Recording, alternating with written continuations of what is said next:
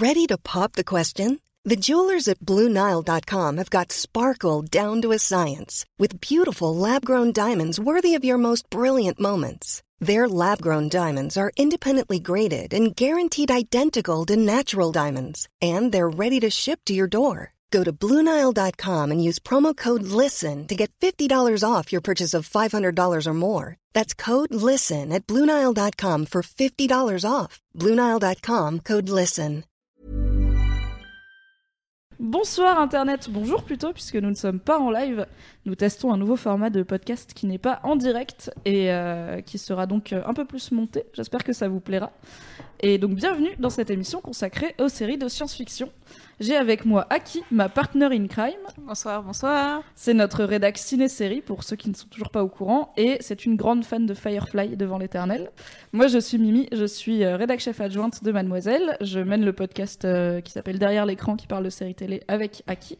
Et on a invité aujourd'hui le capitaine du Nexus qui a bien voulu faire un tour à notre époque pour parler de binge-watching.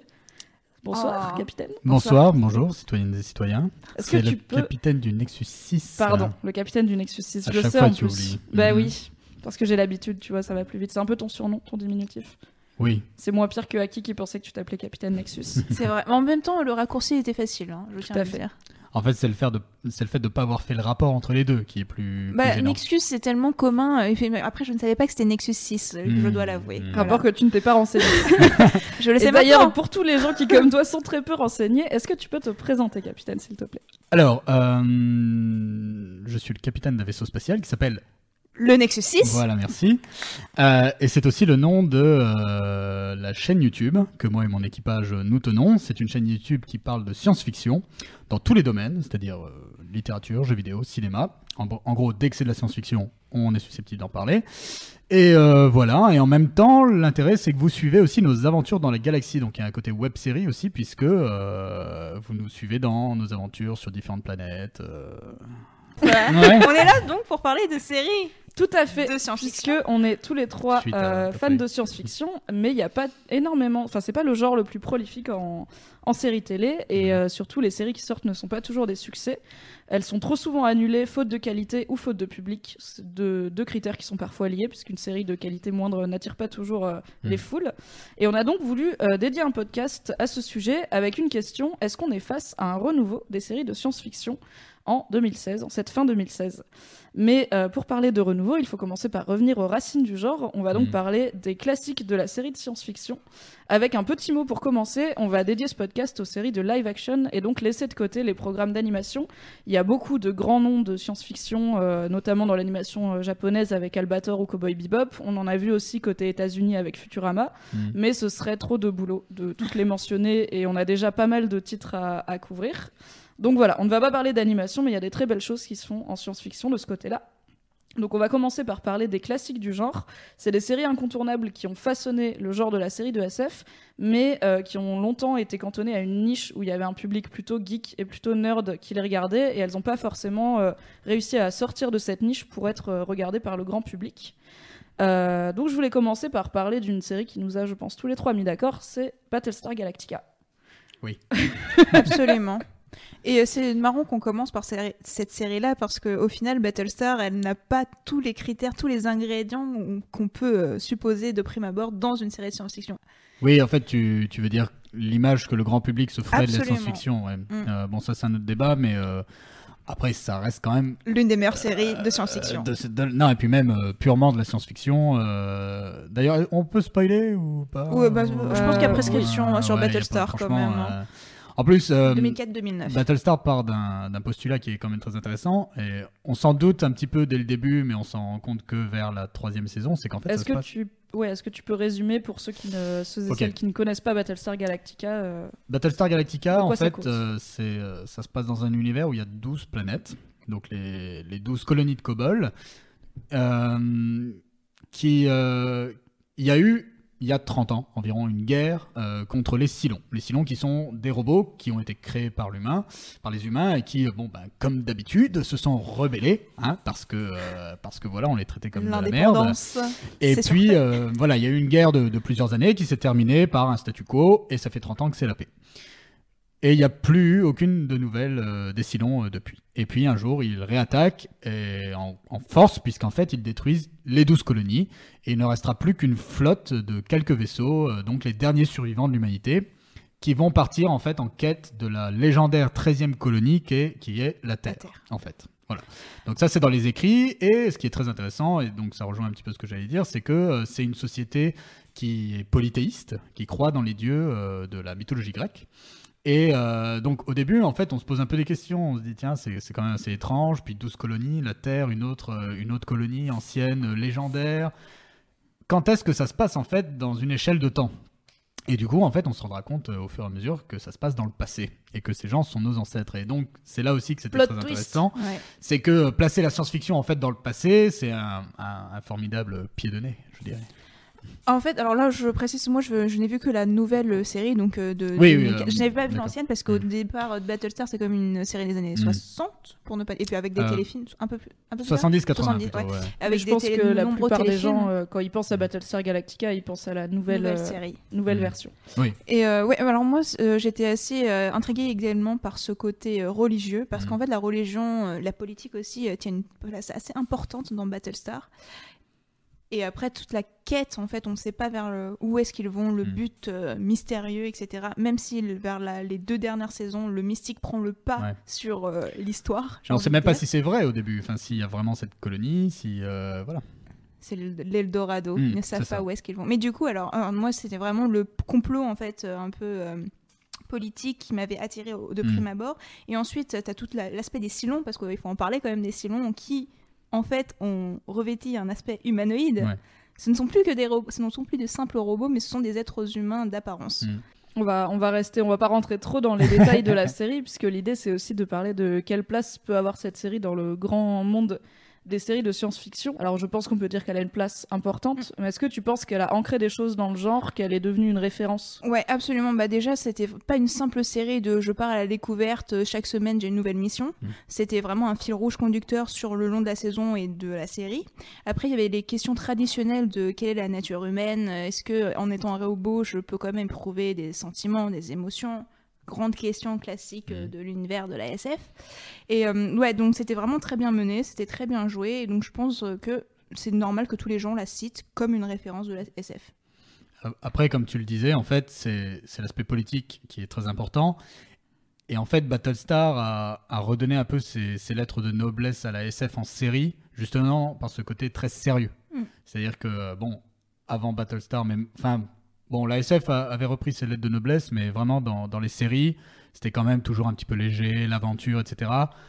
Là, il y a des épisodes quand même très durs, euh, des thématiques très difficiles. Euh, dans le pilote, il y a le meurtre d'un bébé, par exemple, euh, qu'on voit pas explicitement, mais on entend un bruit, on comprend. c'est quand même assez dur. Et du coup, c'est vraiment ça qui a été intéressant avec Battlestar, c'est que on a pris des thématiques fortes et on en a fait quelque chose de sérieux. Et on, on s'est dit, on va l'inscrire dans un cadre de la SF. En plus, que tu citais la, la série des années 70 et 80, parce qu'en en fait, il y a eu des téléfilms. Téléfilms, aussi, ouais. Bah à la base, Euh, Battlestar, c'était le téléfilm ouais. d'ailleurs qu'ils ont prolongé en série. C'est ça. Mm. Et du coup, euh, c'était euh, c'était quand même moins sérieux. Enfin, il y avait ce côté kitsch, etc. Là, on, on est vraiment dans, dans une série qui prend ses sujets au sérieux, ses personnages au sérieux. Il y a du suicide, il y a du. Enfin, c'est génial. Bah, c'est vrai que ça tranche beaucoup avec les séries euh, Stargate, Oui, par, par exemple, euh, Mm. qui, comme tu dis, euh, beaucoup plus légère et même en fait le kitsch, euh, oui et non, parce que les effets spéciaux ne sont pas si euh, dans l'espace. Je pense notamment au combat dans l'espace, ils sont pas si incroyables Tu parles que de ça. Battlestar De Battlestar, Mm. ouais. Donc il y a quand même, il garde un trouve peu le que côté pour de la- cheap quand même. Pour de la télé de mi- mi-année Ouais. 2000, euh, qui C'était est- pas mal. Enfin, pour de la SF de mi-année 2000, donc a priori pas le genre où on met le plus de budget, ça se défend encore. Moi, Franchement, ça va. Ouais, moi, je suis d'accord. La première fois que j'ai vu, quand je le vendais à mes amis, je disais. euh, euh, c'est la première série de SF que je vois où les effets spéciaux c'est comme Star Wars. Ah c'est oui. vraiment la phrase que je disais quoi. Donc euh, moi je me souviens. Aujourd'hui c'est un peu plus vieilli et encore je trouve que c'est. Non, ça va. Ils en faisaient pas trop donc c'est. C'est ça. ça a pas, pas les mal moyens d'en voilà. faire plus. Mais moi, moi, pour le coup, je suis, je suis pas trop d'accord. Il y a que les Silons qui, par contre, euh, en image de synthèse, tu, tu sens des fois, t'es là, hmm, bon, ouais, là c'est vrai. Euh, mais ouais, du coup, ça tranche vraiment avec euh, Stargate, pour qui, pour moi, est aussi une autre euh, Mhm. série de, de référence, hein, malgré euh, tout ce qu'on peut dire dessus. 10 saisons, c'est. Ouais, 10 saisons, voire plus. hein. Ouais, je sais pas. Enfin, une dizaine de saisons, c'est quand même ouf, quoi. Battlestar, au final, ça n'a eu que 5 saisons. Mhm. hein. Mais est-ce qu'on peut dire euh, que Stargate c'était plus mainstream? Est-ce que Stargate a réussi à sortir un peu de cette niche? Parce que moi je me souviens quand j'étais euh, gamine et ado, en fait Stargate ça passait à la télé, enfin je sais plus si c'était sur M6, Mhm, un truc comme ça, et j'avais plein de potes qui étaient pas spécialement versés dans la SF, qui regardaient ça, mais comme il y avait beaucoup de séries fantastiques à l'époque, il y avait Charmed, etc. Et en fait c'était pas un marqueur social, c'était pas ah tu regardes Stargate, euh, donc t'es nerd, c'était pas vraiment identifié en fait comme de la grosse science-fiction. Donc peut-être que Stargate a réussi à pas forcément démocratiser le genre auprès de tout le monde, mais en tout cas à pas être vu comme une série pour les geeks. C'est pas faux parce que j'entends souvent, euh, oui, euh, j'ai jamais vraiment regardé de la science-fiction sauf Stargate. Donc euh, effectivement, je pense que ça rentre dans le Mm. mainstream. Ouais, après Stargate, il y avait cette base qui était le film, quand même, euh, l'un des seuls bons films de Roland Emmerich. Euh, Ça monte au clash. en tout cas, le dernier. Et euh, non, je- non, il y, a- eu le jour d'après qui était sympa. Euh, Ah ouais, d'accord, le jour d'après. Il est pas mal le jour d'après. Non, mais il est marrant, mais un beau film le jour d'après. Bon, bref.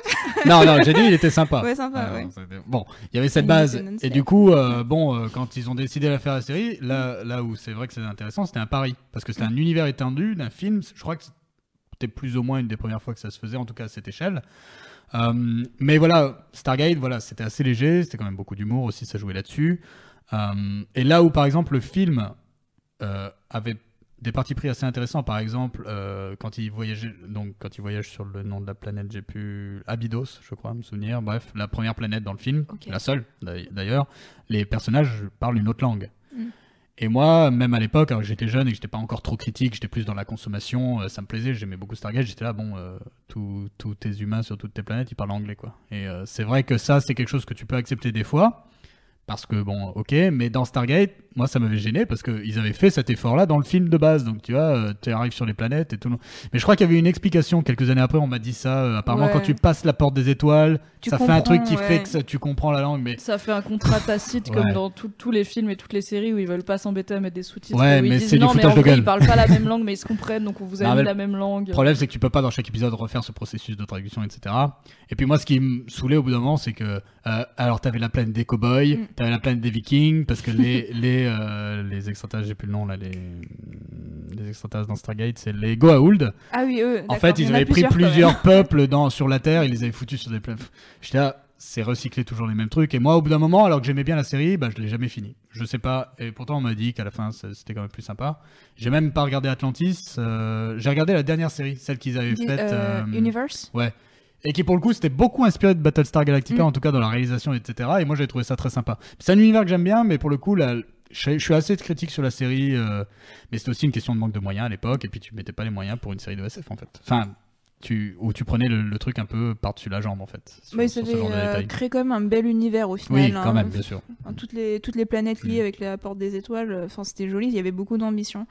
Euh, Atlantis, j'avais trouvé ça fun à regarder Mm. aussi, euh, l'aventure de la semaine, mais sans, enfin, mis à part ça, il n'y avait pas de réflexion hyper profonde, Mm. je dois l'avouer. Si j'aimais bien le côté euh, pacifique et je sais plus quoi de d'une des locales là, Une Et, idée euh, locale. j'ai oublié, ça, c'était une, euh, une importante, un personnage principal. Mais oui, enfin après, il- ça prenait des, des, gens, des jolies valeurs en fait, on va dire ça comme non, ça. c'est vrai. Après, c'est c'est compliqué, je pense, de parler de grands noms de séries de SF sans mentionner Star Trek. Mhm. Alors personnellement, je connais très peu puisque même, euh, enfin la la série, euh, je pense que au niveau génération, je suis pas de la bonne génération pour avoir grandi avec.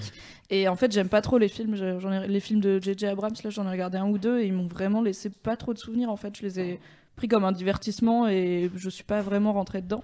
Surtout celui avec euh, Cumberbatch. C'est le deuxième, ouais. celui Deuxième. Into the. Darkness. J'étais vraiment, j'en ai pas de souvenirs du tout, à part que je trouvais le personnage de Cumberbatch euh, un peu nulos en, en méchant, alors qu'il euh, il avait été très très bien vendu. Euh, mais du coup, peut-être que vous pouvez, euh, peut-être que vous avez un autre rapport à Star Trek que le Tu mien. veux de l'eau peut-être Non, Tu ça ira, merci. Euh, alors non plus, je ne suis, je ne connais pas du tout euh, Star Trek, enfin pas très bien. J'ai vu euh, les films, les récents films. J'ai essayé de, de regarder euh, Di- Disco- Discovery 9. Non, c'est pas ça déjà. Euh, Deep Space Deep Nine. Space Nine. Et du coup, j'étais, euh, en fait, ça a super mal vieilli. Je ne, Ouais, arrive peu. pas du tout. En plus, il y a des extraterrestres, voilà. Et toi, Ouais, si pas pas les que- aliens, euh, communautaire, quoi. c'est le concept de Star Trek. Donc, euh, Et, ouais. euh, mais après, je comprends parce que je comprends que le concept de Star Trek est créé un peu euh, le côté le fandom de la SF. Ça a créé, bah, ça a créé les fanfics. Tant tu mentionnais ça, mais c'est vraiment grâce à Star Trek qu'il y a eu des fanfics, euh, aux conventions, etc. Donc je- j'admire et je remercie énormément Star Trek, mais Mm. euh, je ne suis pas une Trekkie comme ils disent. Hmm. Euh, moi, bon, j'ai la toute première série, donc celle avec euh, le- le- ce qu'on appelle la Team Kirk. Mm. Euh, bon, voilà, je- on était, aucun d'entre nous n'était né. hein, je m'étais un peu rattrapé, j'ai regardé pas mal d'épisodes, mais c'est vrai que ça a beaucoup vieilli sur le rythme, etc.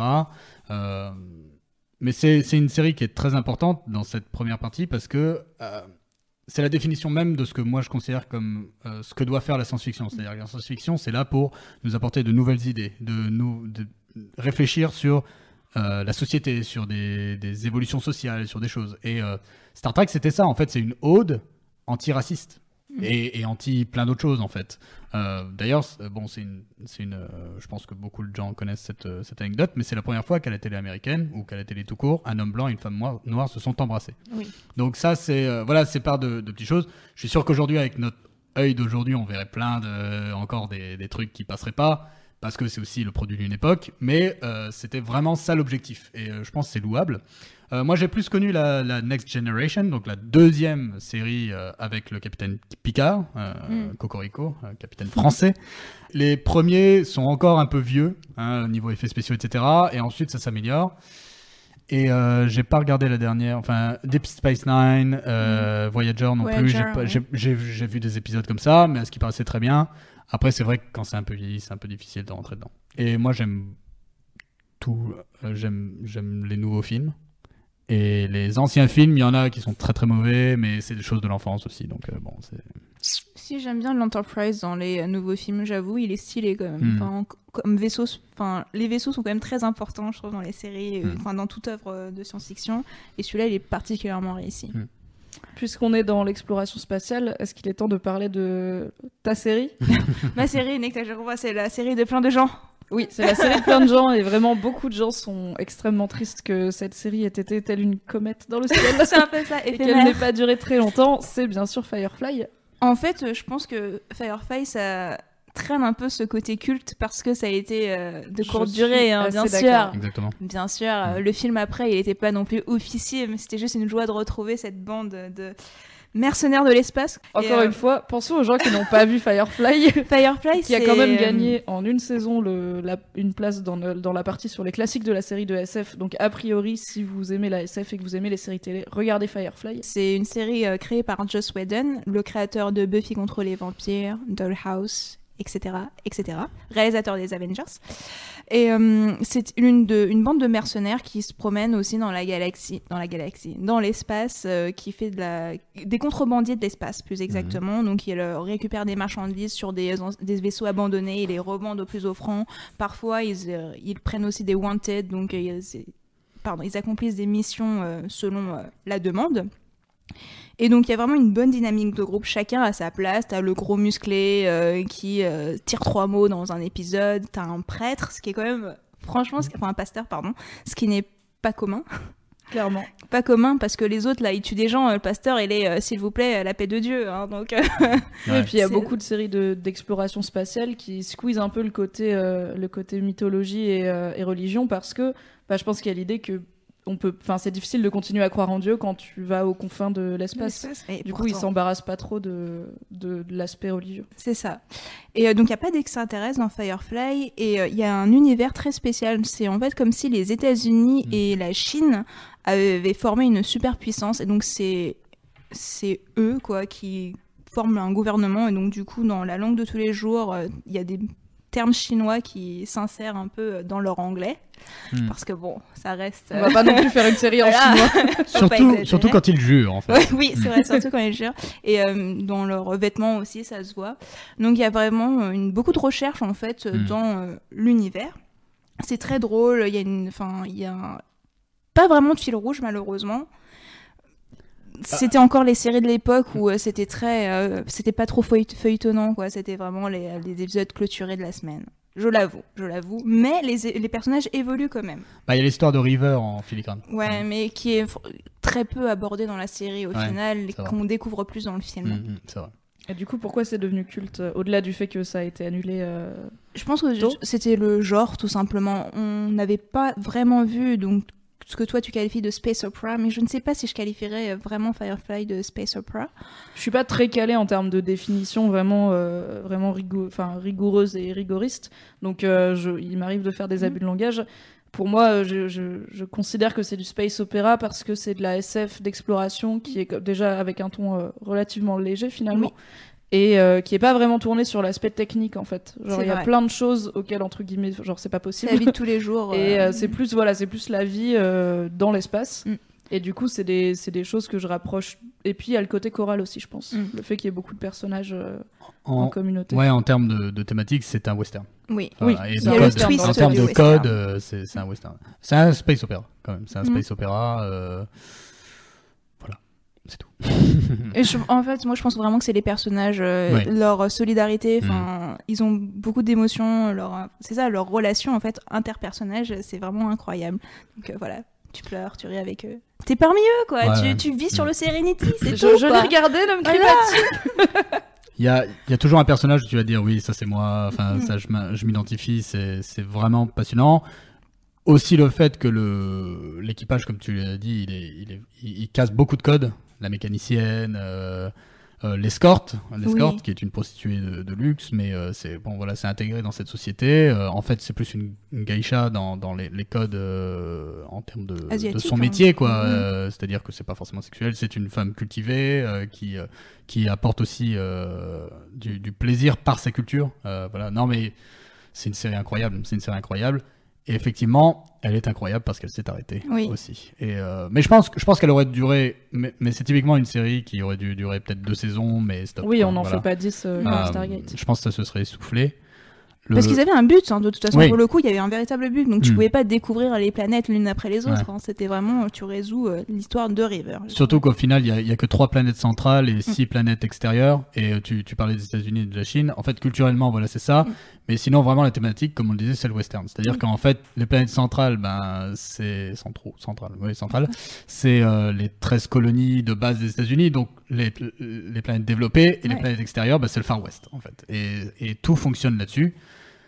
Et là encore, on pre- même si c'est humoristique et qu'il y a tout, il y a de l'amour, de l'aventure, etc., euh, le sujet était traité sérieusement avec des moyens et c'est ça aussi qui, qui, qui, a, qui, a, qui, a, qui a rendu la chose culte. Quoi. Pour l'anecdote, petite anecdote, euh, les, euh, donc ça passait sur la, c'était diffusé sur la Fox à l'époque et euh, au premier retour de script quand Whedon a renvoyé à la Fox, le, le contact disait non mais je trouve que c'est trop euh, facile, c'est trop comme la vie de tous les jours. Moi je voudrais que l'escorte ait trois seins, des choses comme ça qui fassent beaucoup plus euh, extraterrestre, Ouais. donc science-fiction.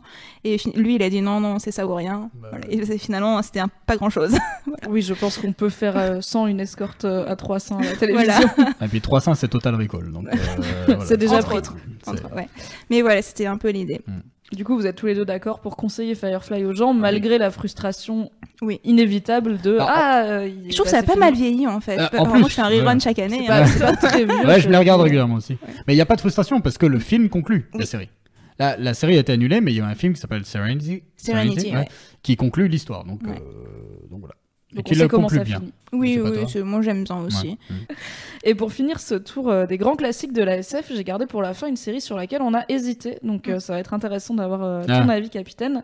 C'est bien sûr euh, Doctor Who. Alors il y a du voyage spatial, il y a du voyage dans le temps, il y a un aspect euh, vaisseau avec le Tardis. Ouais. Euh, pour moi, c'est pas du tout une série à laquelle je pense quand je pense à des séries de science-fiction, mais pourtant. C'est dans l'espace, il y a du voyage dans le temps, il y a des aliens, donc pourquoi pas la classer dans les, dans les séries de science-fiction euh, majeures, puisqu'en plus euh, ça fait quand même 50 ans que ça dure, cette histoire. Qu'est-ce que t'en penses, toi, capitaine? Est-ce que pour toi c'est de la SF euh, Doctor Who? J'ai à peine vu euh, Doctor Who.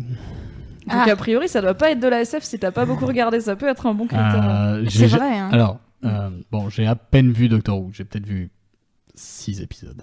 Et disparates, pas qui suivent. euh, Mhm. Non, le problème, c'est que euh, quand ça a recommencé, donc il y a maintenant quand même En quelques 2005. années, ouais, 2005, euh, j'avais pas le temps. Donc une saison est passée, puis deux, puis trois, puis j'avais pas le temps, puis il y avait d'autres choses à voir. Et en fait, c'est toujours comme ça. C'est-à-dire qu'aujourd'hui, je suis là, bon, je commence où? Bon, bah, il faut vraiment que tu commences par 2005, parce que, je- ok, j'ai pas le temps. Donc, Mm. euh, En fait, je saurais pas m'exprimer. Pour moi, c'est de la SF. Tout, tout ce que vous avez abordé font partie de la SF. C'est une série multiforme avec l'humour anglais, avec le côté euh, anglais. Euh, moi, je, moi, je la classerais euh, tout à fait dans la SF. Moi, je suis juste un peu hésitant parce qu'en fait, aucun de mes abonnés ne savent. Ah C'est la première fois que je le dis. Que Oh, vu on a une exclue. Euh, On n'hésitera pas à dire Voilà. euh, exclusif scandale. le capitaine du Nexus 6 n'est qu'une arnaque.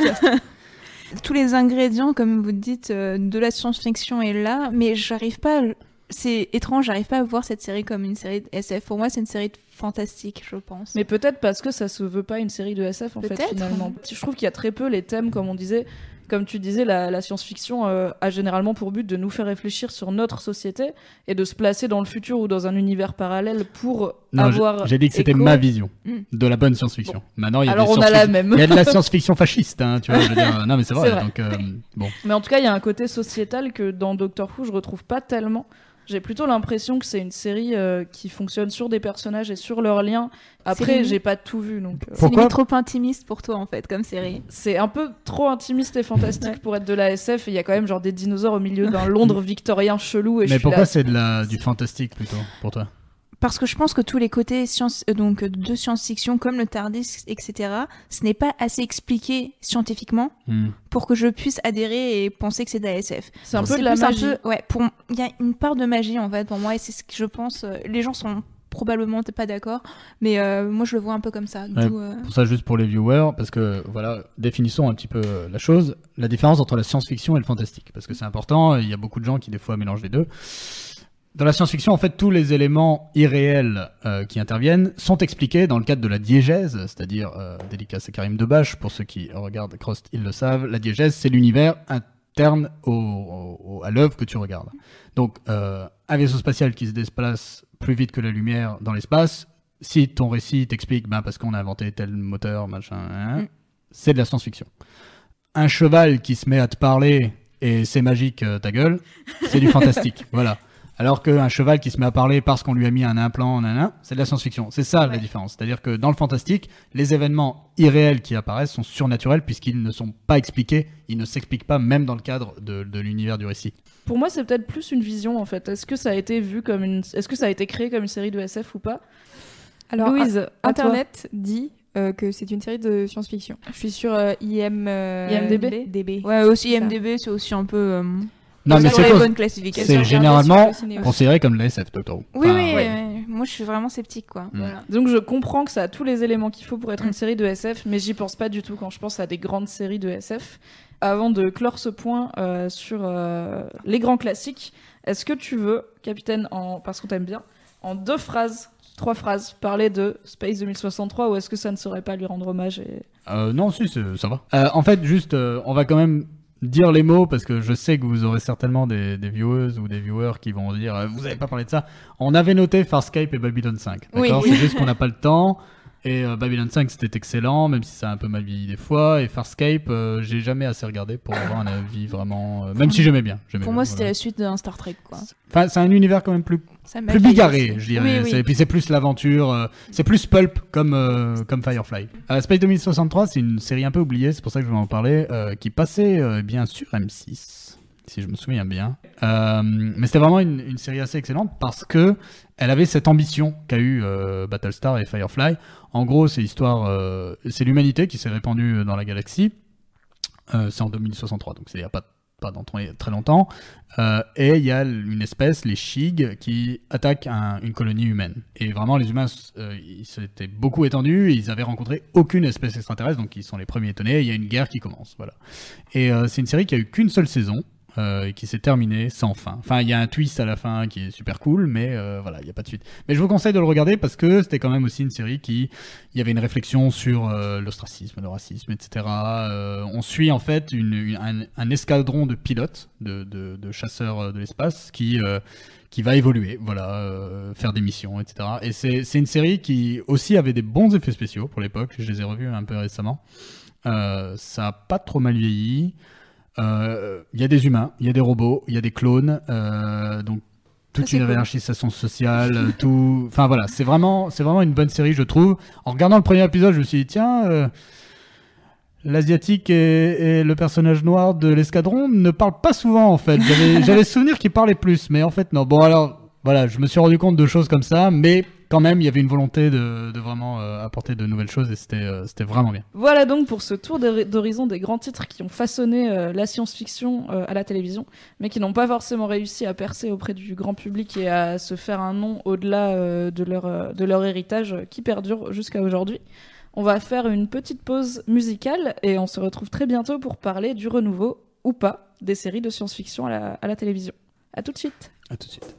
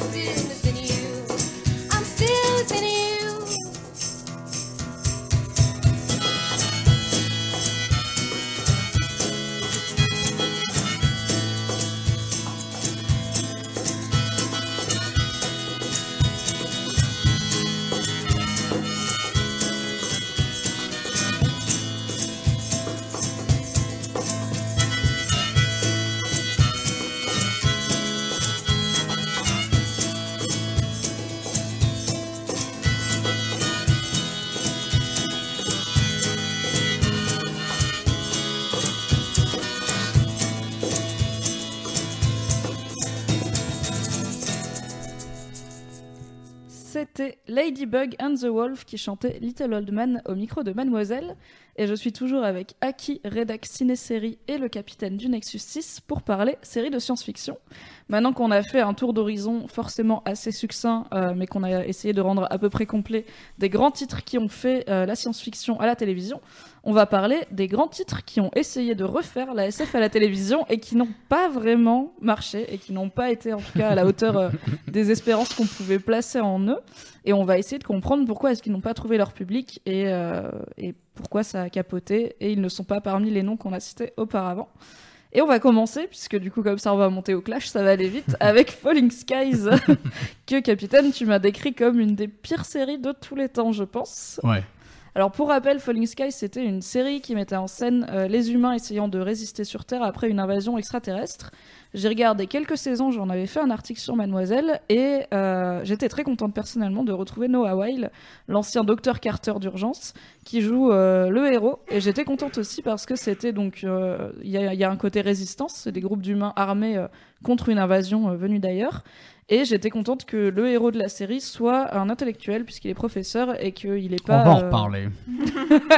et qu'il n'est pas euh, un gros bagarreur euh, entraîné à la dure à l'armée, mais plutôt il se sert de sa tête. Et j'avais trouvé ça plutôt rafraîchissant. Euh, alors ouais, moi je rejoins plutôt euh, le capitaine sur ce Je point-là. suis seule contre Ouais. tous. Falling Skies, en fait, c'était cheap. En plus, euh, l'image, mais t'étais tellement perdu, c'est sombre. Moi, j'étais ah non, qu'est-ce Il faisait très nuit, ça, je suis d'accord. Ouah. Ouais, donc euh, j'avais beaucoup, beaucoup, de mal. Et puis les personnages, je, je ne les aimais pas. je les trouvais inintéressants. Et euh, le propos, je sais pas d'où est-ce que ça vient, je sais pas ce qu'ils font. Enfin, bref.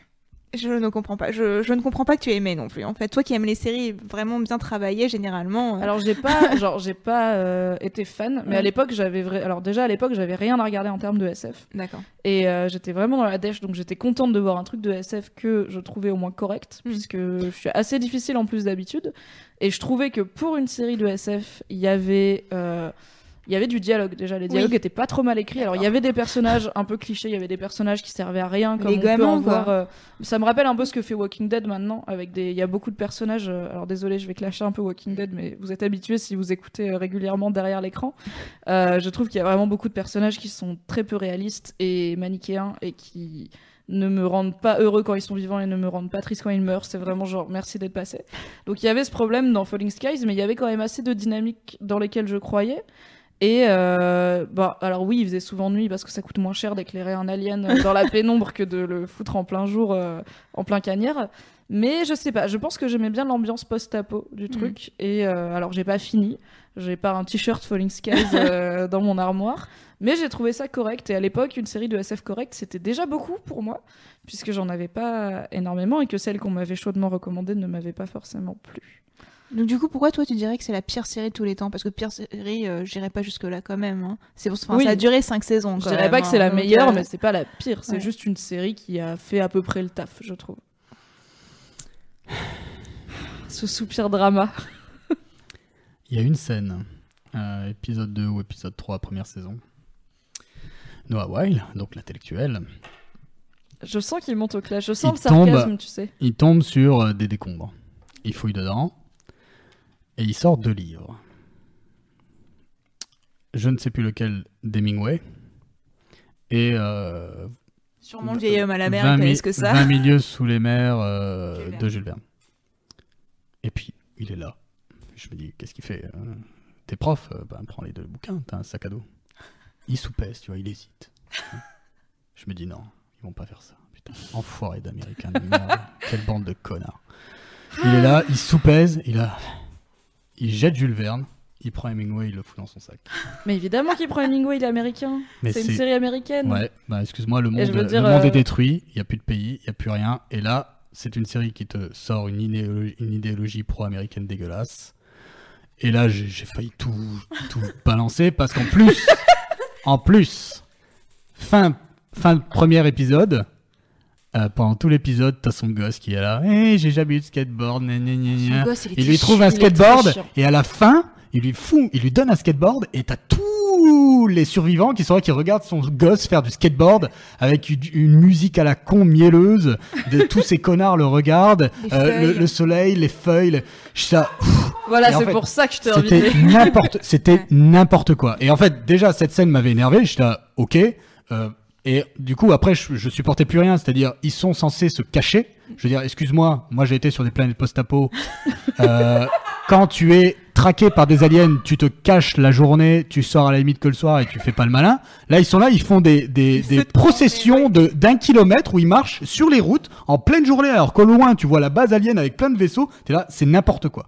Et, et vraiment, ce coup de Jules Verne, j'étais là, mec, t'es prof, le monde est tombé. Il y a plus de pays, il y a plus. Enfin, en plus, après le film, il va vachement là-dedans. Il y a les armées, il, re- il reconstruit les États-Unis, je crois. Enfin, moi, j'ai arrêté au quatrième épisode parce que c'était de la merde. Parce qu'il a, il jeté Jules. Verne, alors j'ai arrêté Et- non, mais je veux dire, je m'en fous. C'est pas ça. Ça aurait été un autre. euh, Ça aurait été un, un autre pays. Je m'en fous. Mais il avait un sac à dos. Prends les deux bouquins. tu vois, prends. Et là, c'est là que tu vois que dans le processus créatif, il y a une idéologie et elle est dégueulasse et c'est de la merde.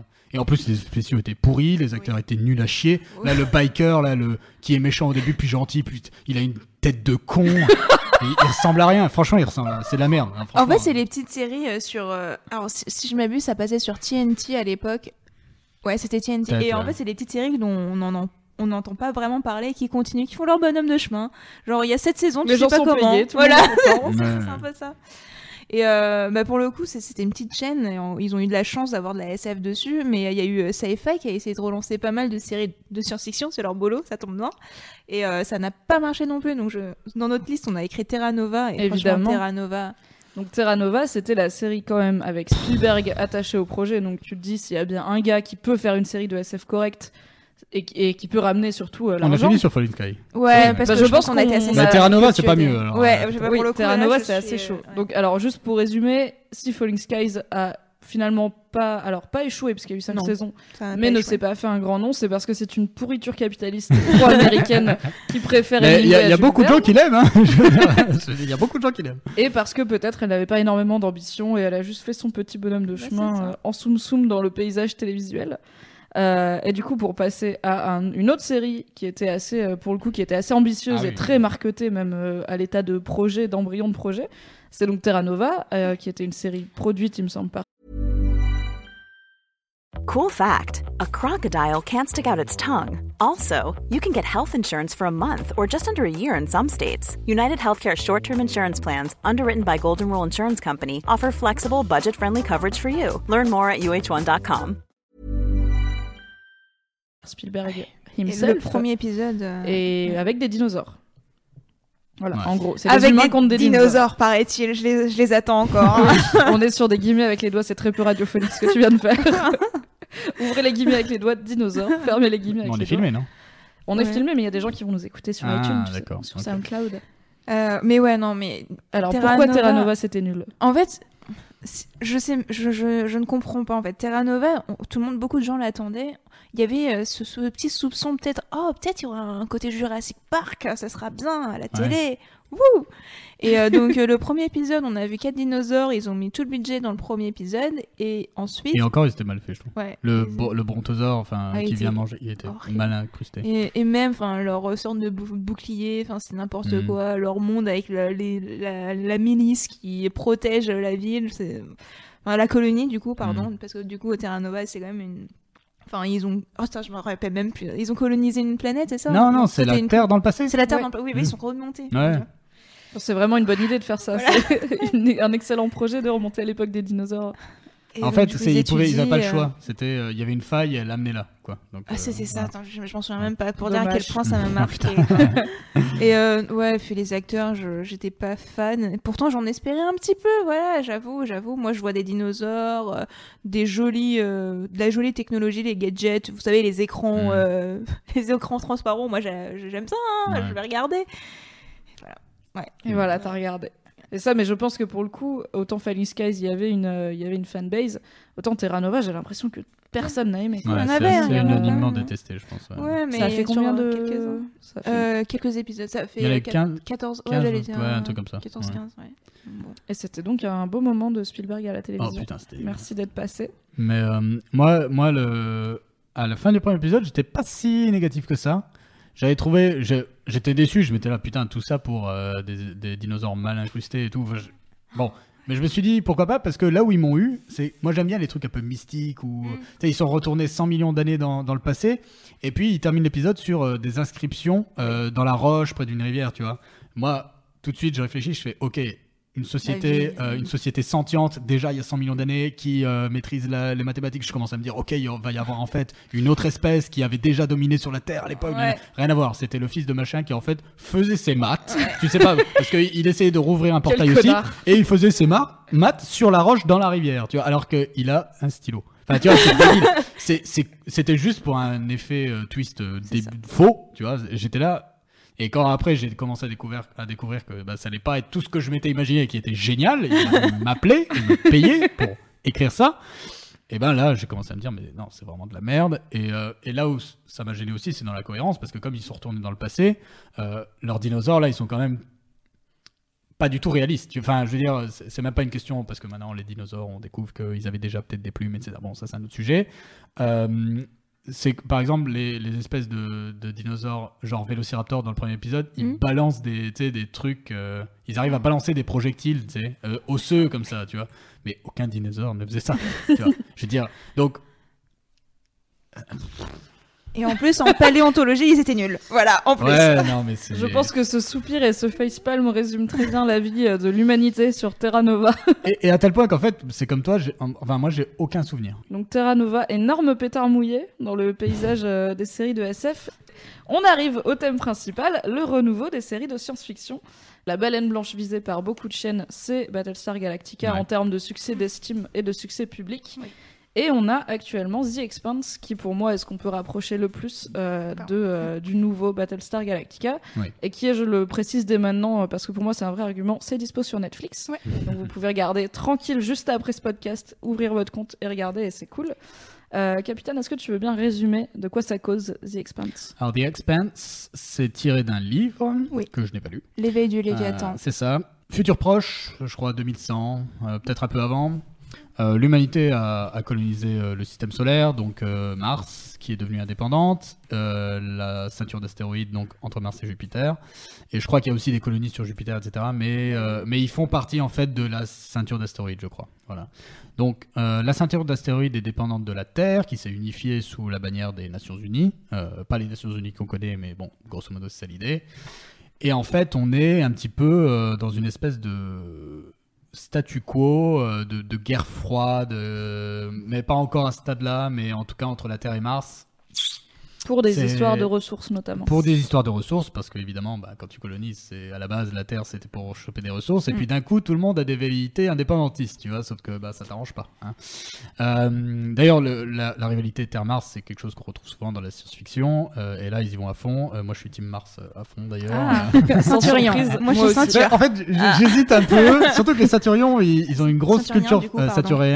Ils ont une grosse euh, culture française. Oui. euh, Oui, parce que du coup, il Ouais. y a, en gros, il y a trois peuples. Il y a les terriens, il y a les martiens, et il y a euh, tous les gens qui sont nés ou qui, en tout cas, Dans vivent sur la ceinture Voilà. d'astéroïdes et qui ont leur culture à eux, en fait, qui s'est développée entre les deux avec, euh, mais avec dé- un côté très Frenchy. c'est. Voilà, mais qui dépendent de la Terre, donc, Oui. et c'est justement un petit peu ça le débat. C'est, il y en a beaucoup qui se disent, euh, parce que eux, ils travaillent. En fait, pour, c'est eux qui minent les ressources, c'est les petites mains. Et Mm. du coup, il y a aussi une révolution sociale qui commence à gronder et avec des velléités euh, indépendantistes de la ceinture. Et euh, ouais, ouais, côté français, c'est, c'est une culture un peu euh, créole cajun. Enfin, c'est, si Mm. on devait trouver un, un, une- un- un parallèle, analogie. euh, une analogie, ce, ce serait ça, quoi. Euh, Oui, puisqu'ils appellent leur langue. euh, le- Mr. Chapeau. Mm. C'est- pas mal. C'est très chouette à regarder en VO. Ouais. hein. On vous conseille vraiment de, de le mettre avec, euh, en VO avec des sous-titres parce qu'il y a un vrai plaisir. Tu parlais de, du fait que tu aimais bien dans Firefly le mélange entre la culture euh, Ouais. américaine et chinoise. C'est un peu le même délire. On a une culture propre à la ceinture, aux habitants de la ceinture d'astéroïdes qui se rapproche du, du créole. Ils appellent leur langue le Ouais. belter créole d'ailleurs. Mm. Et c'est vraiment un plaisir d'entendre plein d'accents différents et ça immerge euh, dans. Mais c'est plus bigarré, ces- hein. c'est Oui, oui. c'est asiatique, euh, est européen, français, américain, Latino enfin c'est ouais. latino, c'est Ouais. tout quoi. Vraiment, c'est en fait c'est tous les gens qui sont venus travailler et qui ont créé leur propre culture. Et donc là, il y a un événement perturbateur. Bon, bah du coup, on va pas forcément en parler, mais euh, qui arrive. Et là, les tensions euh, Se cristallisent. se cristallisent et on est vraiment à, à l'aube du, du- de la première guerre interplanétaire. Voilà.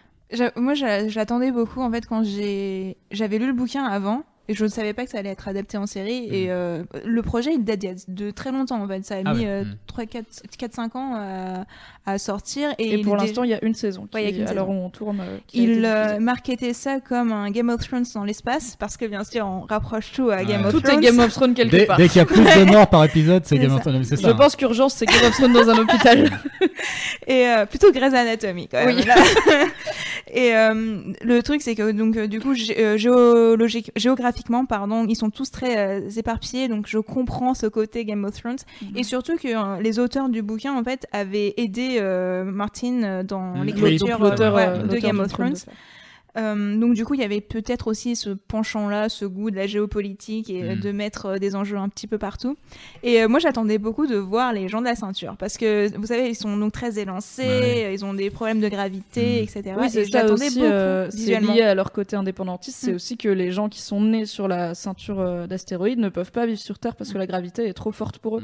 Donc en fait, ils ont vraiment leur, c'est limite des humains différents. Ils peuvent pas. C'est pas comme s'ils pouvaient rentrer quoi. Et euh, donc moi, ça m'a vraiment attiré. J'ai trouvé euh, qu'il y avait beaucoup de choses à dire. en- euh, enfin, pardon, c'était très condensé en fait euh, la première saison. Donc j'étais un peu, j'ai peur que ce soit un peu trop compliqué pour que le grand public apprécie cette série. Ouais, le grand public. Voilà, c'est ça. Donc j'avais un petit peu peur de ce côté-là. Et euh, Bah, après ça, moi j'ai bien aimé, hein, Mm. bien sûr. hein, mais euh, je peux comprendre que ce soit pas grand public. En C'est vrai qu'il y a un soin apporté à la réalité scientifique, Mm. euh, même si pour le coup, bon, tu peux pas choisir que des acteurs de 6 mètres de haut, puisqu'ils n'existent pas. Donc Oui. euh, les, les belters, c'est ceinturiens en Ceinturiens, français ceinturiens, ouais. Ils, bon, bah, ils font pas tous 20 mètres de haut, quoi, mais euh, il y a au niveau gravité, dans les astéroïdes, tu vois, les oiseaux qui volent, d'un coup, ils, ils jouent avec la gravité, enfin, Ouais. c'est très intelligent. Euh, même dans les technologies, euh, quand tu te déplaces dans l'espace, puis c'est pas de son dans l'espace, euh, vraiment, c'est très réaliste. Euh, bon. Et il y a du budget, les effets Ouais, ouais, il y a du spéciaux budget. sont chouettes. C'est euh, pas, c'est pas 100% euh, irréprochable, hein, évidemment, mais euh, franchement, c'est une des séries les plus ambitieuses là-dessus. Et c'est vrai que quand t'as pas les codes euh, de la science-fiction, que t'as pas deux trois notions scientifiques, je suis sûr qu'il y a des gens. Enfin, pour moi, c'est juste évident. Mm. mais Je suis sûr qu'il y a des gens, ils sont là, l'oiseau, pourquoi il fait ça? Ouais. Et euh, mais c'est c'est vraiment euh, juste parce que je, je te coupe parce que je- j'ai oublié de dire que outre la guerre, il y a une autre histoire en filigrane qui est assez mystérieuse euh, et il y a aussi l'histoire d'un flic qui enquête sur cette histoire. Et, mais tout est lié en fait. Mm. Voilà. Mais c'est ça qui, qui est pas mal. Vraiment regardez cette série. En fait, je comprends la comparaison avec Game of Thrones parce que ce que je, moi j'ai bien aimé dans The Expanse, c'est ce qui m'a permis de rentrer dedans, alors qu'effectivement c'est très, enfin il se passe vraiment beaucoup de choses euh, dans les, dans les- cette première saison. C'est que c'est raconté beaucoup par le prisme des petites gens qui se retrouvent mêlés à tout ça alors qu'ils n'ont rien demandé. C'est par des gens auxquels on peut s'identifier qu'on Mhm. rentre dans des conflits et des complots qui sont très vastes. En gros, on a Ouais. trois gros groupes de personnages. On a le flic sur la ceinture d'astéroïdes et son entourage. On a euh, cet équipage euh, d'anciens mineurs Ouais. du Canterbury qui euh, se retrouvent mêlés un petit peu à la guerre froide. Et on a sur Terre, il me semble, Oui. si je dis Mhm. pas de bêtises, les Nations Unies, euh, menées par un personnage important qui est donc une, euh, une femme indienne euh, quinca sexagénaire, qui est hyper top. Et ça, c'est vraiment rafraîchissant. C'est la ministre euh, de la défense. Ouais, c'est ça, sous- euh, secrétaire Ouais. de je sais plus quoi. ouais. qui essaye, euh, bah, qui se retrouve dans des relations diplomatiques très compliquées avec Mars. Dans les grands titres actuels de la SF, enfin, dans ce qu'on espère qu'ils vont devenir des grands titres, puisque bah, c'est beaucoup mal de jeunes séries. Enfin, vu la liste que je vois, ouais, il y en a. Non, mais tu peux proposer. Le mec hein. auto-clash. Non, mais j'ai pas d'autres. euh, idées. Non, j'ai par contre, j'ai pas d'autres idées. Voilà. Je Ouais, on a pioché dans ce qui. Parce que donc on a fait, Ouais. alors pour, euh, expliquer, parce que les gens n'ont pas le conducteur sous les yeux, on a fait une liste des séries de SF actuelles euh, dont on, qu'on pensait devoir, euh, devoir mentionner dans, cette, euh, dans ce renouveau de la SF. On a donc The Expanse qui a une, une volonté d'être peut-être le nouveau Battlestar Mhm. Galactica, plus que le Game of Thrones dans l'espace, et qui, euh, dont la saison 2 arrive très bientôt et qui est disponible sur Netflix. Euh, on a 3% qui est sorti il y a deux semaines au moment où on enregistre. C'est une production Netflix brésilienne et c'est une dystopie, donc ça change un peu des genres dont on a parlé qui étaient plutôt tournés vers l'exploration spatiale. Ouais. Pas du tout de ça dans 3%, on est bien entre nous, entre humains, sur Terre, mais dans un futur euh, assez proche. On est à Sao Paulo et euh, la population est divisée entre les riches euh, qui vivent sur ce qu'on appelle l'autre rive, qui est donc un endroit, on ne sait pas exactement où c'est, mais où euh, on vit dans le confort, euh, le luxe et, la, et le, fut- le futur le plus total, et tout le reste, c'est-à-dire euh, la majorité des gens qui vivent dans un genre de bidonville futuriste. Et tous les ans, les personnes qui ont 20 ans cette année-là peuvent s'inscrire pour passer une série de, une batterie de tests, et 3% d'entre eux auront le droit d'aller sur l'autre rive. Parce qu'il le mérite. Parce qu'ils le méritent. C'est des tests de logique, de, d'esprit de groupe, d'agilité, de... En gros, bah, par exemple, dans la saison 1 qui a été diffusée, on a un personnage en fauteuil roulant et il est pas moins apte que les autres. euh, il suffit pas d'être un athlète pour passer euh, sur l'autre rive. Donc ça, ça a été, euh, ça a été plutôt bien reçu. On a Mm. un article que tu as signé, Aki, mais j'étais d'accord avec toi, euh, sur euh, la saison 1 qui est quand même plutôt rafraîchissante. On n'a pas vu de dystopie ailleurs que dans le young adult au Ouais. cinéma depuis un petit moment à part Black Mirror. je pense que 3%, c'est. On est obligé de le mentionner quand on parle de séries de SF actuelles. Ouais, euh, je sais que moi, enfin, tu sais que moi j'avais hésité parce que du coup, euh, la dystopie c'est tellement un sous-genre précis qui s'éloigne de la science-fiction au sens large, donc les vaisseaux spatiaux, que j'étais un petit peu réticente. Mais euh, oui, effectivement, en vrai, une dystopie c'est de la science-fiction, donc oui, 3% est une série de science-fiction, absolument. Euh, j'ai bien aimé aussi, même si l'image parfois, il y avait toujours ce filtre métallisé quand t'es dans le futur. Je ne sais pas pourquoi, mais quand on est dans le futur, visiblement, on voit les choses dans des couleurs froides, dans des tons froids. Oui, tout à fait. Ça c'est le futur. donc Bah ça, pour le coup, je trouve qu'il y a vraiment un héritage Hunger Games, Divergente, Ouais. etc., où tout est très béton, métal. Et euh, ouais, donc à part ce côté, donc un petit peu cheap quand même, j'avoue, j'ai bien aimé l'histoire, c'est le concept que j'ai bien aimé, hein. le, ce principe de, du processus, de, des 3%, toute la discussion autour de qu'est-ce qui est juste, qu'est-ce qui, pourquoi est-ce que eux le méritent, pourquoi est-ce que je suis meilleur que l'autre, euh, ce sont les questions un petit peu philosophiques sur lesquelles j'ai vraiment euh, croché.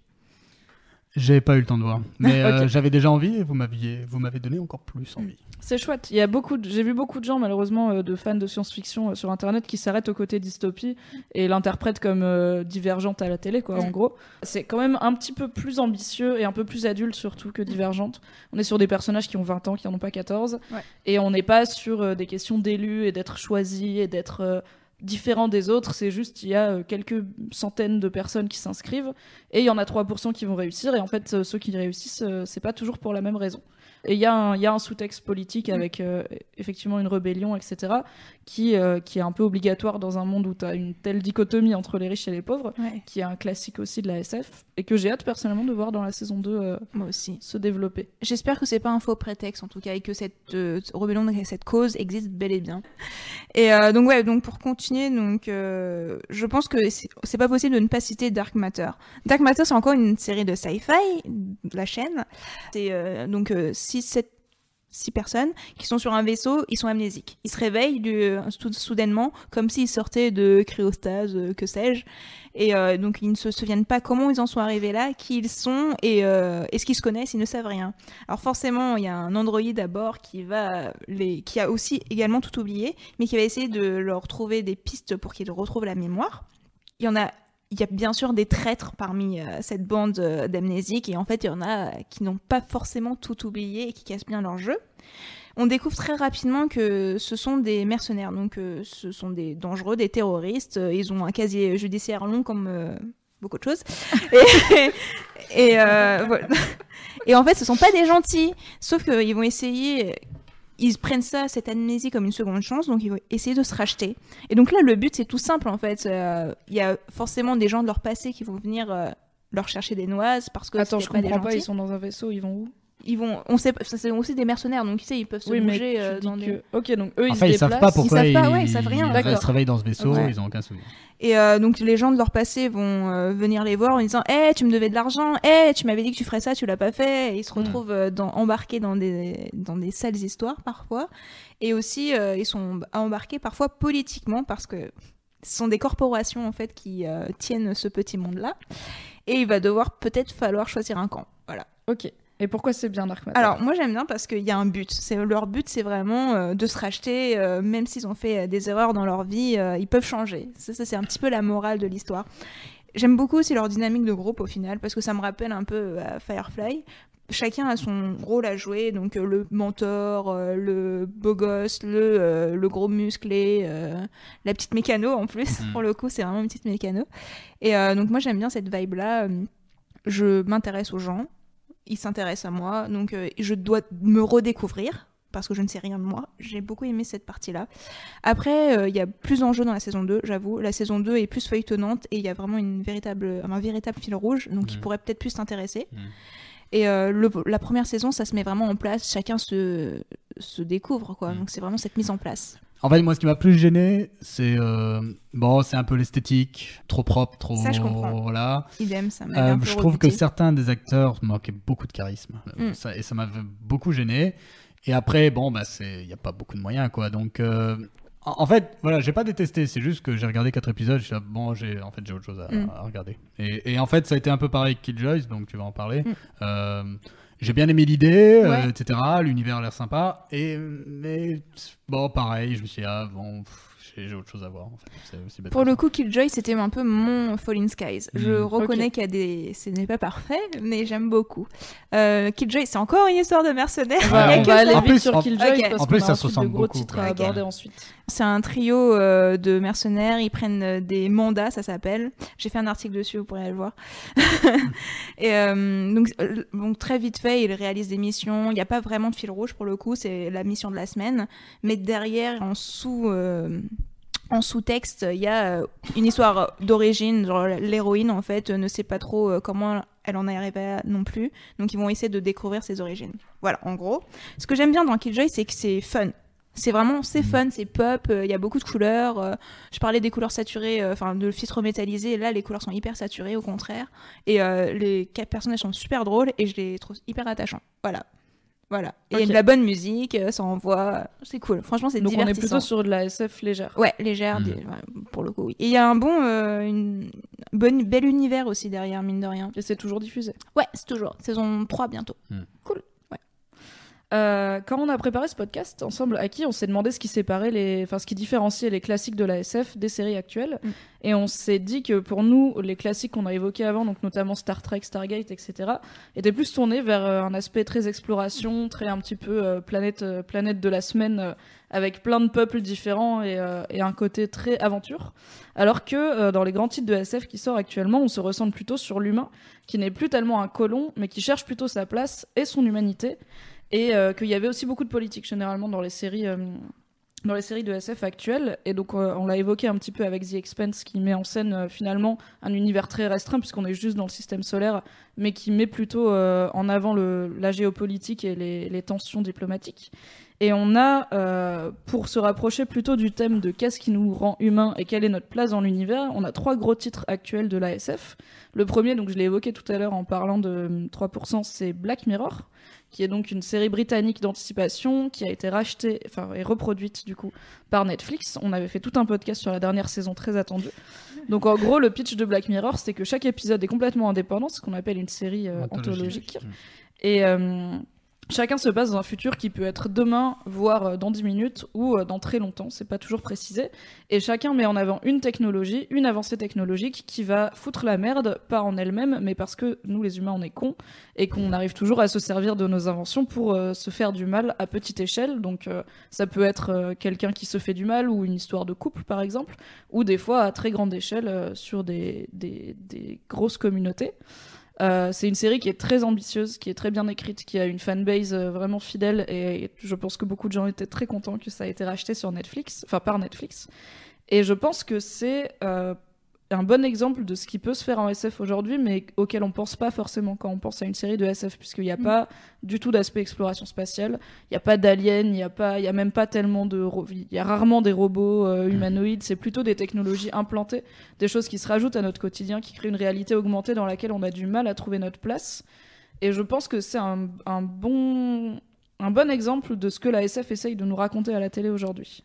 La SF ne se définit pas forcément par des évolutions technologiques, une évolution sociale, euh, une expérience sociale peut être considérée comme de la SF. Donc euh, euh, c'est vrai que Bah, pour moi coup, en fait il n'y a pas de 3%, débat On n'a pas de technologie. euh, Ouais, voilà. On Non, a mais- deux ou trois innovations, Bah, mais c'est pas le cœur de l'histoire. Mais c'est une nouvelle société, tu connais Voilà. pas l'époque, tu peux Oui. supposer que c'est dans le futur. Bah voilà, c'est de la SF. en fait. Et bon, Black Mirror, on, on va en parler, mais à partir du moment où tu as cet aspect expérience sociétale qui est irréel, tu peux la classer dans, dans la SF. Donc il n'y a pas de débat pour moi en fait. Euh, bon, ça dépend peut-être des épisodes aussi, mais euh, Oui, parce que pour le coup, notamment dans la dernière saison, euh, l'épisode euh, 3, qui s'appelle euh, Shut Up and Dance, Ah oui. euh, ne contient pas vraiment d'innovation technologique. En vrai, Mm. c'est une histoire de hacker, ça se passe à notre époque. Les gens ont des smartphones, il y a rien qui, il y a même pas de nouvelle société. Mais comme la technologie est au cœur de l'épisode, ça reste, en tout cas, un épisode fidèle à ce que fait Black Mirror, qui est de nous foutre une, une nouvelle euh, invention dans les pattes et nous regarder euh, faire n'importe quoi avec. Euh, est-ce que tu penses, toi, Aki, que Black Mirror, c'est un pilier de la SF actuelle? Ou est-ce que c'est un, un petit peu trop spécial? Moi, je pense que c'est trop spécial. C'est hyper niche Black Mirror, mine de rien. Je sais que maintenant, avec Netflix, on a l'impression que tout le monde regarde des séries de Netflix, mais c'est pas le cas. Et Black Mirror, en fait, il n'y a pas tant de gens qui connaissent. Donc, euh, moi, j'adore Black Mirror, c'est pas la question, mais. euh, en fait, tu parles de Black Mirror euh, à quelqu'un, euh, j'ai dit quoi? Non, Game of Thrones, oui. Mais Black Mirror, non. Et c'est hyper bien écrit, euh, c'est très intelligent, mais c'est pas accessible à tout le monde en fait. Et parfois, ce qui est paradoxal et un peu ironique, c'est que plus ça ressemble à notre société actuelle, plus les gens ne peuvent pas euh, comprendre, enfin n'acceptent pas que ça puisse être réel, ça puisse se réaliser bientôt. Donc euh, il y a ce côté un petit peu paradoxal dans Black Mirror que, je- que les gens peuvent refuser en fait. Enfin moi je vois ça comme ça. Euh, alors, moi j'ai un- une relation un peu particulière avec la série parce que déjà j'ai vu que les deux premiers épisodes de la saison 1. Mhm. C'est-à-dire ceux que j'appelle cochon et vélo. Ouais. Tout à fait. Euh, Ou Cochon et Nouvelle Star, ça dépend. Ah, vélo, vélo. en fait, j'ai. Je suis déjà assez misanthrope pessimiste C'est vrai. Et C'est j'ai vrai pas- que tu l'es beaucoup. hein.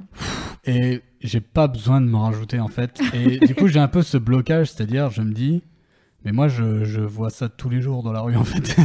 bon, j'exagère, mais c'est vrai que j'ai pas besoin de m'infliger ça en plus. À chaque fois, les gens ils ressortent de l'épisode en PLS. Moi, le, le premier, j'avais envie de gerber. Le deuxième m'a moins, moins touché parce que je, je voyais le truc pas mal venir. euh, et moi, j'étais juste là, oui, bah oui, c'est le monde dans lequel on vit. Enfin, tu vois, Oui. et ça, il y a aussi vrai. ça qui m'énerve. Les gens, ils regardent Black Mirror, t'as l'impression qu'ils découvrent quelque chose. Mm. Euh, Excusez-moi. euh, ouvrez juste les yeux, s'il vous plaît. Non, mais je suis Arrêtez. Enfin, tu vois, et c'est vrai que ça, ça a tendance un peu à m'énerver. Les gens disent, waouh, putain, il m'a ouvert les yeux. Mais comment J'ai tendance un peu à être très étonné que les gens trouvent ça incroyablement ingénieux, alors que c'est juste ce qu'on vit tous les jours. euh, c'est ce que vivent beaucoup de gens, euh, notamment, bah, par exemple, les, des épisodes, même si je les ai pas vus, mais qui apparemment traitent de euh, d'harcèlement, de choses comme ça. Enfin. Ouais, et moi, euh, en fait, j'ai- j'ai- je vais les regarder, hein, parce que je, je suis sûr de la qualité de la chose, etc. Mais je suis vraiment pas en ce moment dans l'état d'esprit où je vais me dire, je vais m'infliger trois saisons de, de trucs qui vont me, me donner envie de brûler la planète, tu vois. Ouais, c'est ça.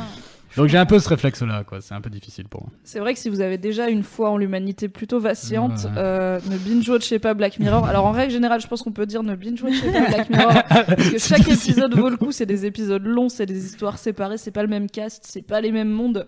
Donc savourez-les un petit peu comme des films finalement, des films assez courts.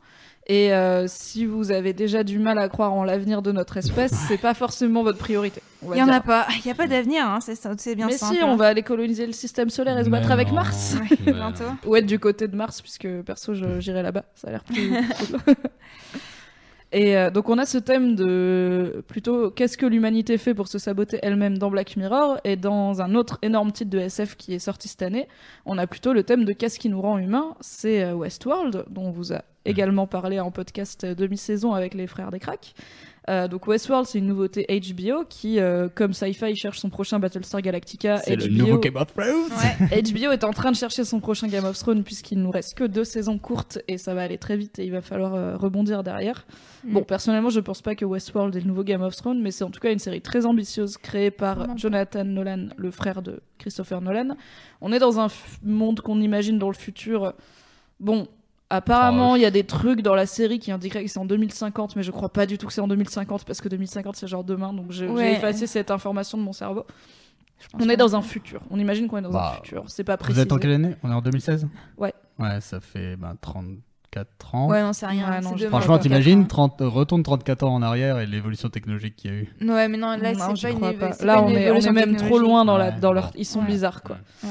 Donc, Westworld, on est dans un monde dans lequel existe un parc, le fameux Westworld, qui recrée euh, une, ville de western et euh, la campagne environnante. Les gens payent 40 000 balles par jour pour venir dans le parc, mettre un joli chapeau, un joli flingue et faire ce qu'ils veulent. Donc, rentrer dans les storylines de tous les autres personnages du parc, qui sont des robots humanoïdes extrêmement réalistes, qui saignent, qui meurent, qui crient, qui ont mal, qui ne savent pas qu'ils sont des robots et qui revivent tous les jours ou toutes les semaines selon euh, leur storyline les mêmes choses et qui se font euh, qui sont là pour que les humains en fassent ce qu'ils veulent c'est-à-dire que tu peux arriver euh, aller partir chasser un trésor et faire ta vie avec un gentil vieux monsieur qui veut qui veut t'aider parce que tu l'as relevé ou tu peux arriver canarder tout le monde et violer tout ce qui passe et en fait personne ne t'en voudra puisque ce sont des robots et que tu payes 40 000 balles par jour je le répète C'est donc un RPG, en fait, Ouais. grandeur un- nature. voilà, c'est un jeu fait. vidéo grandeur nature, sauf que tout de suite, quand t'as en face de toi des trucs qui ont l'air d'être de en chair et en os et Mm. qui crient et qui se débattent, c'est un peu dur de se dire que psychologiquement c'est normal de leur Ouais. faire tout ça.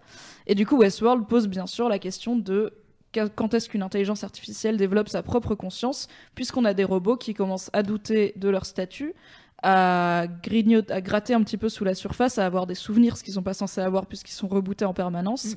Et c'est la grande question de quand est-ce que la conscience existe et quand est-ce qu'un être qui a été créé de toutes pièces devient humain et est-ce que si finalement un humain peut pas faire la différence entre les deux est-ce que c'est pas équivalent si on a en face de nous un robot et un humain et que à part en leur tirant dessus on peut pas savoir euh, qui est qui est-ce que le robot mérite pas qu'on lui tire pas dessus finalement?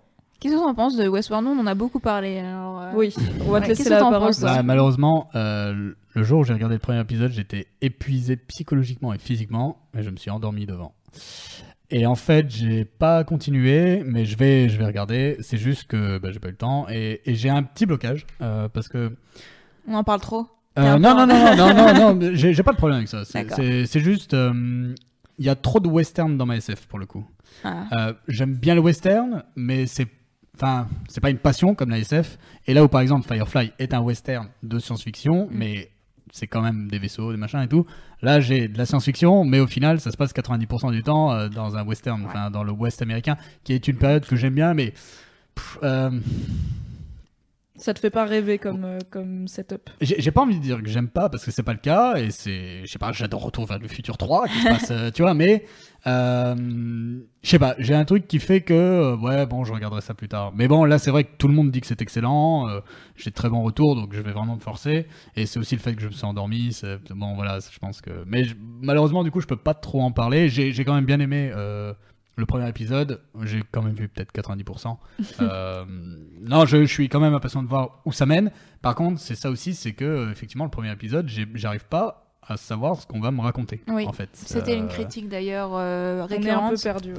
Et Ah. le western aussi d'ailleurs, ça a été une critique récurrente. hein. Après, bah, le, le- la série, c'est ça, donc je peux pas le lui reprocher. Mm. Du coup, c'est juste personnel. Euh, mais, euh, mais même le fait que je sache pas où est-ce qu'on m'amène, pour moi, c'est même pas forcément négatif. C'est un procédé de, de narration, quoi. Mais c'est vrai que je.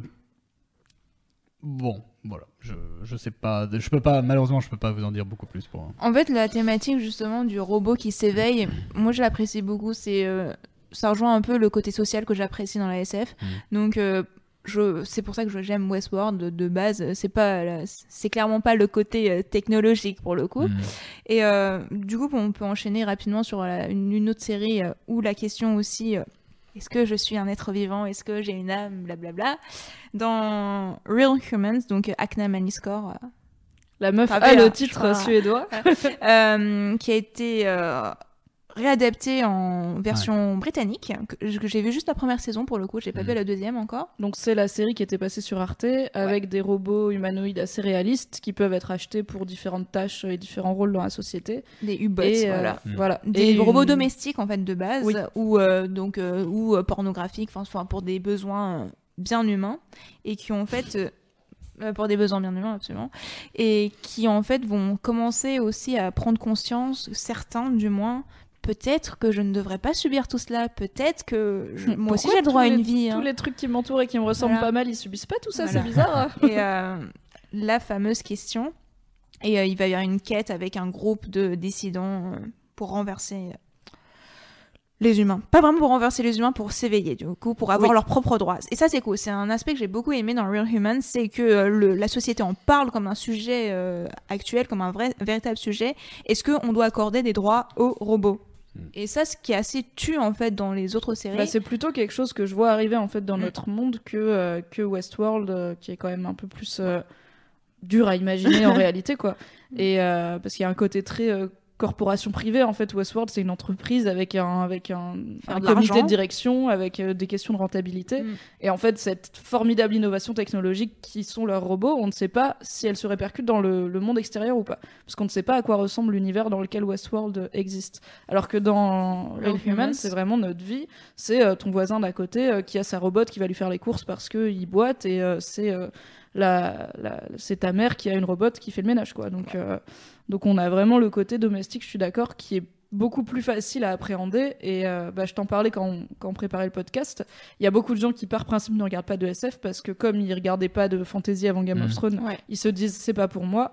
Et euh, pour moi, c'est l'exemple, c'est typiquement ma mère. Ma mère ne regarde pas de science-fiction. Dès que ça ressemble pas à sa vie, elle regarde pas. Ça, elle pourrait regarder en fait. Parce que, c'est en vrai, c'est sa vie avec juste un, un aspirateur amélioré qui C'est ça. peut-être mérite d'avoir le droit de vote. Mhm. Donc ça va. C'est cohérent. Mais en fait, c'est typiquement, c'est très nord- scandinave, ça, ce genre de sujet. euh, Terre à terre. Ouais, Mm. exactement, ancré dans la réalité et surtout euh, même l'enjeu politique ou gouvernemental. Donc, euh, ce qui manque un petit peu pour moi dans la version britannique, la version britannique réussit plus à soulever les questions donc euh, humaines des robots, la robotique, etc. Mais ça perd un petit peu en enjeu politique, ce que je trouve un petit peu dommage. Mais euh, chacun ses goûts après. Moi, j'ai vu que la, que la version suédoise sur Mm. Arte à l'époque. Euh, j'ai beaucoup aimé. Et voilà, en fait, vous avez tout dit. Quoi. Le- les thématiques sont bien abordées. euh. Et puis, bon, c'est un sujet qui est extrêmement populaire dans la science-fiction. quoi. Par contre, je trouve que là-dessus, quand on a lu beaucoup de science-fiction, vu beaucoup de science-fiction, on n'est pas non plus hyper surpris. Enfin, Oui, on est dans Voilà. des thèmes euh, vraiment très classiques. Par Mais contre, du pour- coup, les voir sur pense- Arte en, premi- en Ouais, prime voilà. time, c'était cool. pour des gens qui n'ont pas euh, eu de rapport euh, avec ces, ces thématiques, qui n'y ont jamais réfléchi, euh, je pense que ce- c'est c'est une très bonne série pour, euh, pour commencer. quoi. C'est genre la variété de la SF, quoi. C'est intéressant ce que tu disais sur le fait qu'il y a beaucoup de gens qui, qui disent qu'ils aiment pas la science-fiction alors qu'en fait ils en regardent souvent. Mm. Moi l'exemple que bon on sort un petit peu des séries pardon mais euh, l'exemple que je prends souvent c'est la série Her, Euh, le film Her Oui. euh, avec Joaquin Phoenix ou euh, mine de rien euh, The Eternal The Spotless Mind of The Eternal Sunshine of the Spotless Mind Mind. qui est de un film de science-fiction. Oui. Euh, voilà. Parce que donc dans Her, on a une intelligence artificielle qui te sert de compagnon, enfin, ou de Avec ce que qui le veux. personnage tombe amoureux voilà, en fait. et qui se construit et qui Mm. apprend à te connaître. Mm.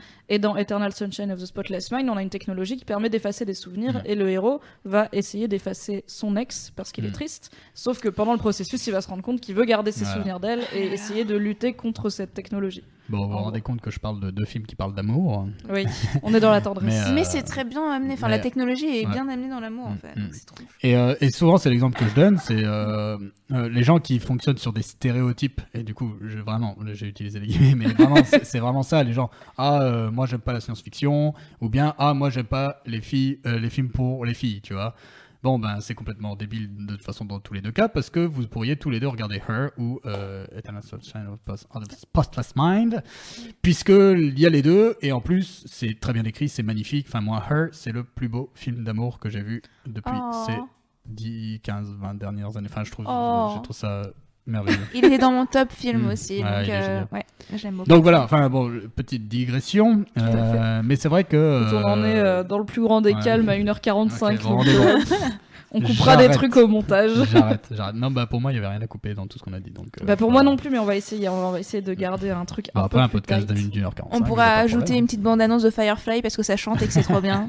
Évidemment que ça chante. Enfin, Donc pour euh, essayer de résumer et de rassembler, vous pouvez chanter, vous pouvez faire un fond, vous chantez. Pour essayer de rassembler toutes ces idées et tous ces, toutes ces séries qu'on a jetées au vol. Alors déjà, il y a un article lié à ce podcast sur lequel vous pouvez retrouver la liste de tout ce qu'on a cité avec un petit résumé parce que euh, vous avez pas, enfin, je me rends compte, j'espère que vous n'avez pas dégainé un bloc-notes au début et que vous en êtes à quatre pages en mode de quoi, comment ça s'appelait déjà? On vous fera une liste et on vous dira où sont disponibles ces séries quand elles le sont. Et euh, donc la question était est-ce qu'il y a un renouveau de la SF euh, à la télévision? Et est-ce que, euh, question subsidiaire, est-ce que la SF arrive à sortir de sa niche de séries pour nerds et à drainer un public un peu plus varié? C'est quoi ton verdict, Aki? Oui. Oui et oui Oui et oui, tout simplement parce que maintenant les effets spéciaux c'est un peu acquis pour tout le monde, j'ai l'impression, donc euh, ils acceptent, et donc les gens regardent. J'ai plus rien d'autre à dire, oui. Tu penses que comme les gens ont tous vu, euh, je sais pas, Tony Stark euh, s'envoler dans l'espace, ils sont ça. plus aptes à voir des robots euh, à la Complètement. télé Ok. Oui, je dirais oui et oui, euh, mais avec ce bémol qui est qu'il y a des gens qui n'ont toujours pas conscience qu'ils aiment ça. Voilà. C'est, Est-ce que c'est euh, forcément un bémol Finalement, Bah, s'ils regardent et qu'ils aiment, est-ce que Oui, parce qu'au final, ils ont quand même toujours. Après, si tu leur poses la question, est-ce que t'aimes la SF Ils vont dire, bah non, moi j'aime pas les vaisseaux et les extraterrestres. Alors que, oui, mais la SF, c'est pas ça. Tu vois, donc, Ok. Et en fait, t'en regardes. Voilà. Donc il faut redonner ses lettres de noblesse euh, C'est quand ça, même mais au genre. en fait, euh, les a toujours eu pour moi, surtout Oui. dans la littérature. Mm. Mais euh, la littérature aussi, ça a été un combat avant que la littérature de science-fiction soit considérée Oui. comme de la vraie littérature. Et pas du Euh, sous-roman, du sous-genre. Voilà, aujourd'hui, même un mec qui ne lit pas de littérature science-fiction, tu lui parles de Dune, Frank Herbert, il va pas te Mm. dire c'est un roman de gare, il va dire oui, c'est- excellent, j'en suis sûr, tu vois.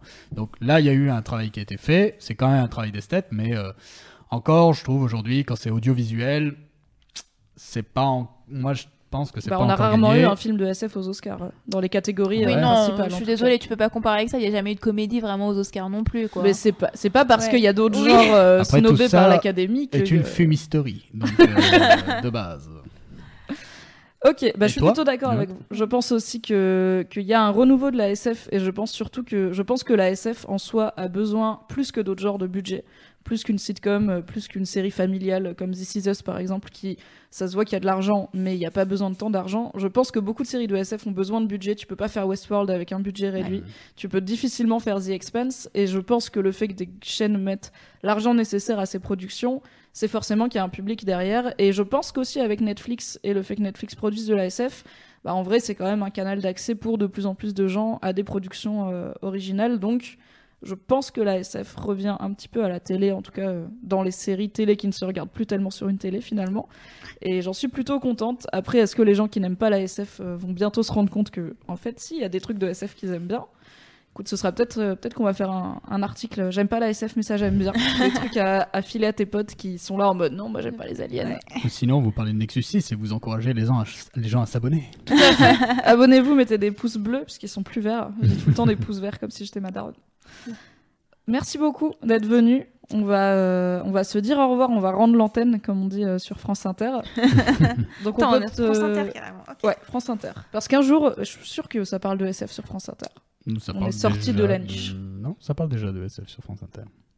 On peut te retrouver, Capitaine, sur Nexus 6 sur YouTube. Exactement. Nexus 6, c'est 6 en chiffres romains, donc VI, comme euh, dirait Obélix, dans, à fait. dans les 12 travaux.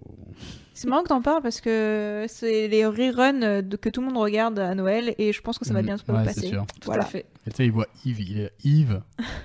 et Astérix, il lui fait non, pas Yves. Yves 4. Je sais pas, je lisais les BD. Je regardais bien. pas à la télé. Enfin, Elle avait notre bien aussi. culture, Non, voilà. c'est bien. non, mais c'est bien, voilà. J'avais la culture papier. Bah, merci de m'avoir invité. Euh, J'étais ravi. C'était Toujours un euh, plaisir C'était vraiment recevoir. enrichissant et intéressant. Merci d'être venu. Et à bientôt pour un nouveau podcast, euh, donc euh, ciné ou série, l'un ou C'est l'autre. ciné-film de Noël. À bientôt Internet et regardez de la SF, c'est bon pour ce que vous avez. À bientôt, Bye. merci. Bonne soirée. Ciao.